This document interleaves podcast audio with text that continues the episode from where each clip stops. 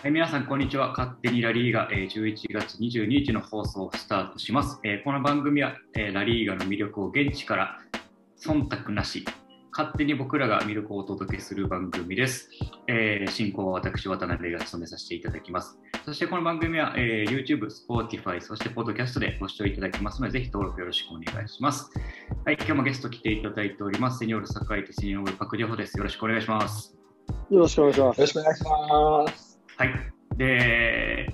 代表ウィークがね、終わりまして、えーリーガが再開しましたが、ちょっとね、最近、バルセロナの話題ばっかりで申し訳ないんですけど、今日もラインナップとしましては、えーチャビ新監督、ウィジン、そして、えーちょっと残念なニュースがね、2点ほどあるんですけど、一つはアグエロが引退かという現地報道がありますと。そしてもう一つが、来季のスポンサー逮捕と。社長が逮捕といった、ちょっとね、今週もバルサ関連のネタがドバッときたんですけども、まずはちょっとね、チャビ新監督のウィジンというところから皆さんと話していきたいんですが、お二人どうですか、率直に見られた感想。は、ゲーム自体はね、まあ僕が言うのもあれですけど、しょっぱい試合はしてたんですけど、うん。まあ、最後にね、1点取って PK で勝つというところですが、お二人はこの試合どう見られましたか？ジェフさんどうですか？はい。まずなんか、あの、PK なのかっていうなんか投票のネットで結構見たんで、それ本当に PK なのかっていう、うんなんかそういう、なんかツイッターも見たんですけど、一応私はやっぱり、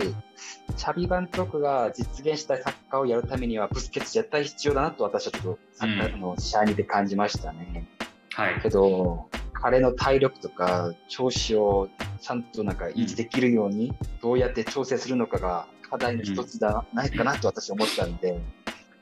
本当に日程が厳しい状況の中で、どうやってベテラン組を調整するのかちょっと気になりますね。そうです。まあ、あの、今、ジョーさんね、言ってくれたように、ブスケツがピポーテ、まあ、セントラルミッドフィルダーで出て、まあ、今回はニコ・ゴンサレス、若手また使ってきましたと。そして、まあ、前線に、僕もこの選手知らなかったんですけど、イティアス・アクロマックですかね。アマチって言います、アクオマッチですかね。アクオマッチですかね。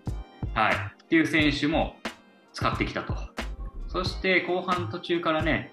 また、まあ、今回があの、まあ、ガビだったり、あのペドリという若手選手がここ最近出てきた選手がもうね、なんかすっかりおなじみになってきて、あの風格すらあるんですけど、どんどん新しいプレイヤーで、後半も、えーユースフ・デミールですかね、っていう若い選手を出すというところなんですけども、まあ、その中でよく勝ったなとうん。いうようなところと、まあ、今後、まあ、そういったバルサの色をね、まあ、アカデミー上がりの選手、若手の選手を使っていくっていうようなところが見れたかと思うんですけど、酒井さん、どうでしょう？の試合はーん、そうですね。まあ、エスパニョール僕も見ましたけど、なんかまだ、シャビがやりたいサッカーっていうところとうん、そのメンバーも、今いるメンバーでやらなければいけないところがあるので、多分本当の進化問われてくるのは、まあ、この移籍マーケットの後だと思うんですよね。うそうですね、うんまあ、なんかこういう末入りましたからね。こういうタイプが欲しいっていうところが絶対ありますから、うん。まあ、そこからすると、なんか今いるメンバーっていうのは、まだまだうん。足らないかなと思うと、シャビがね、うん。本当にやりたいサッカーのこうメンバーをうん。揃えることになって、初めてこう進化が問われるっていう感じがするんで、そうですね、うん。しかもシーズン途中ですからね。うん、まあ、あとそういう意味でいくと、やっぱりピ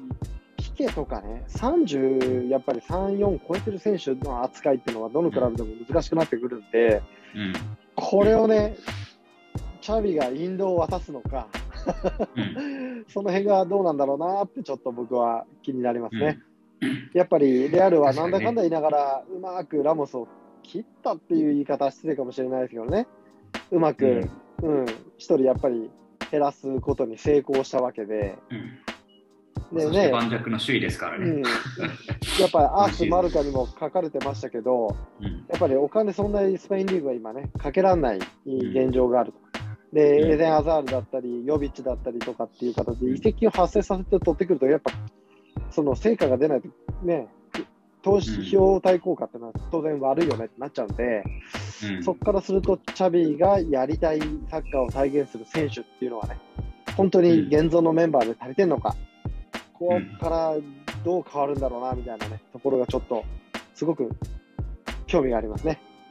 はい。うん、まあ、実際に、まあ、効果というか あの、すぐ出たものとしたら、やっぱり皆さん、観客がね、見に行って、うん、あのアラベス戦の時3万人台までね、あのキャパの3分の1以下の観客やったんですけども、クーマン政権末期ですね、それがまあ倍以上にあの7万人超えというところで、まあ、実際ね、現地の日本人の知り合いとかも久しぶりに見に行ったとか、シャビ見に行ったっていう人も多くて、まあ、そういった SNS のね、あの投稿とかも目立ってましたけど、まあ、やっぱり選手もね、話しましたけど、監督でこれだけ変えれるってやっぱりすごいなすごいですよね。すごいよね。うん、すごい、改めてすごいなと思いますね。観客も呼べるしね。うん。うん、まあ、シャビ効果。うん、シャビ効果ですね。あと、私、早期さんに質問したいことあるんですけど、はいはい。ヤフーの私、なんか記事見ると、シャビ監督の名前をシャビて書く記事もあるし、シャビて書く記事もあるんですけど、現地では。チャーなのか。そうですね、現地でバルセロナではどうやって発音してるのか知りたいです、ね、バルセロナのカタラの人たちはチャーやと思います。チーですね。完全にチャーだと思いますそうですね。あれ多分バスク語じゃないの？バスクのさ、人の名前、X つく人多くない、うん、チャーって。そうですね。ねだから僕はババスク語の名前じゃないかなと思ってるんですけどね。おそらくバスクもそうですけど、カタルーニャ語も、まあ、フランス圏に近いし、フランス圏の言語に、えなってくると思うので、その名残でチャーっていうところがあるのかなというふうには思うんですけど、うん、まあ、でも結構バルセロナの南米の人たち、えー、とか海外の人が多いんで、結構そういう意味でいい混じってますけどね、シャシャビ派とチャビ派で。そこは日本と変わらないかもしれないですけど、カタランの人たちは、カタルーニャの人たちは、チャーっていう。みんなチャーで。チャーだと思いますね。ありがとうございます。いえいえ、僕もね、あの日本でいけるとシャーじゃないですか あの、うん、ゲームとかにもシャビやし、シャーで馴染みがあるんですけど、こっち来たら違うんでね。うん、はい、でも、あれですよね、志村けんと加藤茶、加藤茶とは言わないよね。いや、絶対違うでしょ、あれは。あ 漢字あるから、ね。漢字があるから。あと、シャー。失礼しました。はい、じゃあちょっとね、あの、いいところで、ちょっと話題をね、切り替えようと思って、ちょっと悲しいニュースというところで、アグエロがね、ちょっと、まあ、心臓の病気で、あのまあ、また公式には出てないと思うんですけど、うん、まあ、現地報道でもう引退かというところで。いや、あれはね、まあ、メディカルチーム、僕は失態だと思いますよ。だって、そんなことあるんかってね。ねえ、今は不整脈が分からなかったっていうことだと思うんですよね。うん、で、まあ、この前のユーロの時もね、ああいう大きな事件がありましたけど、で、うん、はい、やっぱりあれからね、ちょっとその辺、センシティブになってる感はありますけど、そういう状態でメディカルチェック通っててこれでしょっていうのはね、うん、まあ、それがやっぱり僕は専門家じゃないか分かんないですけど、いや、結構分かんないもんなんだよと言われれば、あそのぐらいやっぱりこう難しい、あの、うん、病気というかね、不整脈というかその、読めないものなのかっていう捉え方ができるんですけど、なんか一般的に見ると、なんであの時分かんなかったんだろう、見抜けなかったんだろうっていうのがね、うん、うん、やっぱりそういうふうに言われても、おかしくないような状況にはなりますよね。だっていくらかけてんだって話じゃないですか。うん。メッシなくなってね、休養で。うん、あんだけバタバタして入ってきたっていうのが分かる状態で、これかってなったら、バルサ何してんねんとね、言われても仕方ない、うん。ね、失態と言わざるを得ないのかなと思いますが、まあ、ファンからしたらね、だいぶ、まあ、メッシがいなくなって期待してただけに、しかもね、うん、メッシが戻ってくるための、まあ、今回アウエスも戻ってきましたが、うん、あのそういうところの役割もあったと思うんですよ。うん。まあ、そこがね、まさかの、もう今シーズンももしかしたら残りプレーできないんじゃないかっていうところなんで、まあ、もともと怪我もね、してますけど、うん、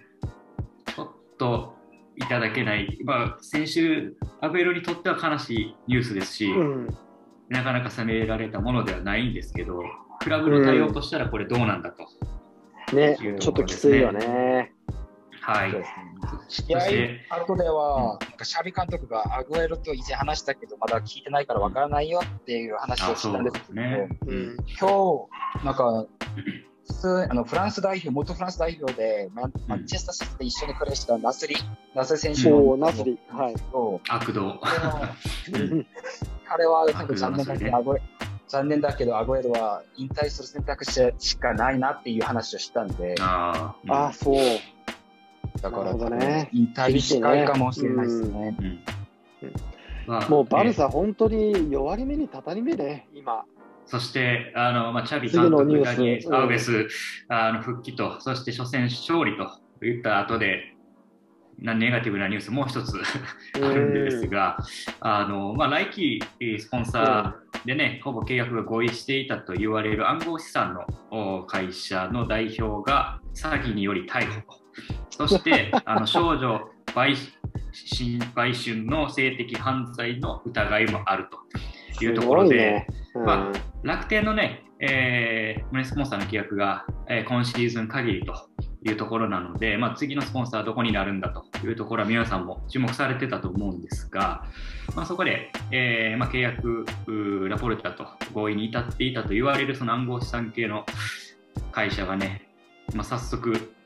こういうニュースが出てきたというところなんですけど、酒井さん、うん、ここはどう見られてますか？いやちょっとね、僕もまだ実態把握しきれてないんですけど、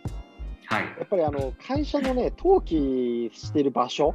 見るとね、はい、みんな結構ね、タックス逃れっていうかね、ちょっと裏で余計なことやってる人たち多いかなって気がするんですよ。まあ、タックスヘブンにね、逃げてるっていうのは、まあまあ、うん、で、今回もね、イスラエルの会社だっていうことで、うん、まあ、やっぱり、ちょっと、ね、その信憑性というかね、どこまでちゃんとしてるところなのかっていうのが、うん、現状ちょっと見にくいかなとは思うんですよね。はい。まあ、全てが全てではないですけど、うん、イスラエル系の会社といえばね、はい、その辺のタックスヘイブンをうまくやってそうそういう大きな企業っていうのが、ね、なんかちょっと怪しさはね、ねうん、拭えなくはない。うん、だからまあそれを正当化するためにも、そういうところにお金を使ってブランディングしていくっていうのは非常にわかるんですけどね。うん。うん、でも、そのね、口約束なのか、本当に契約書にサインしてるのかわかんないですけど、まあやっぱり荒探しされちゃうとこういうことになっちゃうかなっていう、今それがまた表に出る時代なんでね、うん、すごく難しいですよね。うん。うん。ジョーさんどうですか？この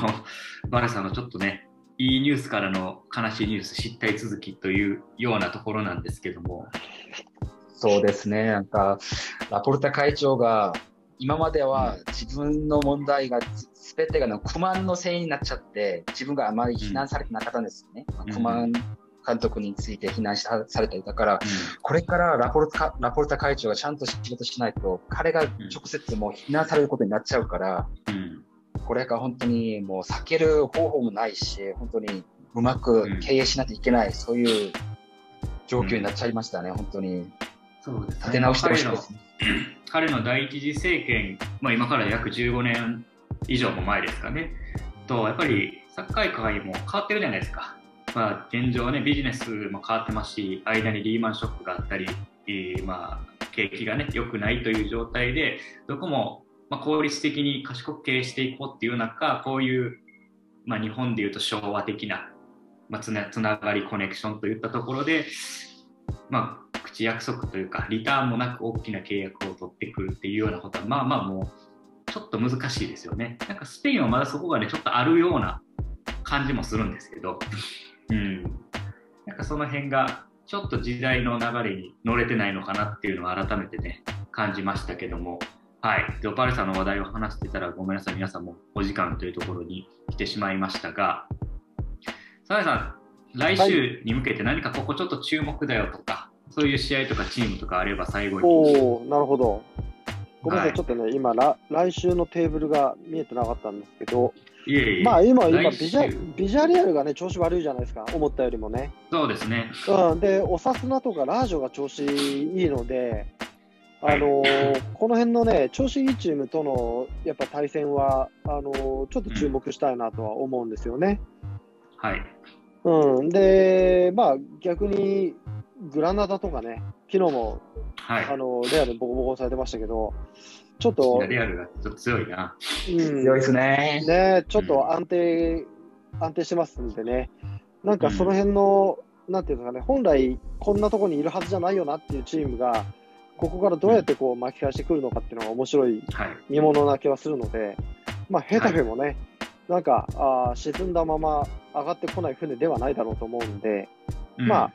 来週はバレンシア・ラージョ、ね、真ん中辺でありますし、まあ、セルタ、はい、セルタとアラベスもね、ありますし、うん、まあ、そのビジュアレアルはバルセロナと試合ですし、うん、ね、エスパニョールとソシエダ、ソシエダ、今調子いいです、はい、このあたりっていうのは非常に、ね、はい、楽しみな試合になっていくんじゃないかなと思いますけどね。はい、ありがとうございます。ジェホさんはどうですか？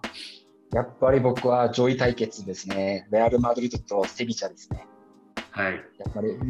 前の所属チームだったセビチャと、あとは今の所属のマドリードの対決だから。所属。はい。ありがとうございます。はい。でね、実は僕今日この後、あのセビージャにちょっとひと飛びしてくるのでそれは弾丸なんですけど、試合試合は見れないですよね。ちょっとセビージャと東、えー、西の方とちょっと行ってくるので、またその辺も時間あればレポートしたいなと思います。はい、冬のセビージャ。今度は卵焼き焼けないと思うので、その辺も 伝えれたなと思うんですが。はい、というところで、今日もちょっとね、バルサ中心の話題になりましたが、はい、引き続きリーガのホットな情報をお届けしていきたいと思います。はい、今日もご視聴ありがとうございました。スタラプ徳島。チャオ。